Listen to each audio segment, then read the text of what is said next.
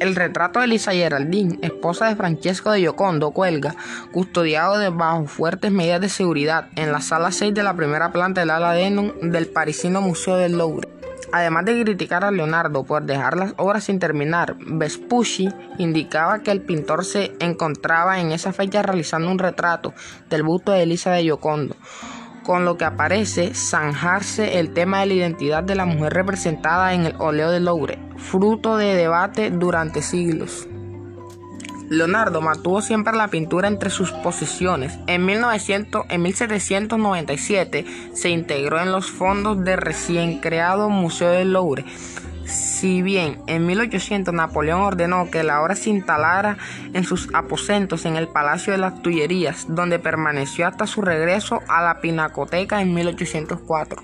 De hecho, el teórico Giovanni Paolo Lomaso, en una obra dedicada a las artes publicada en 1584, habla de dos obras diferentes, identificadas como la Gioconda y la Mona Lisa, respectivamente.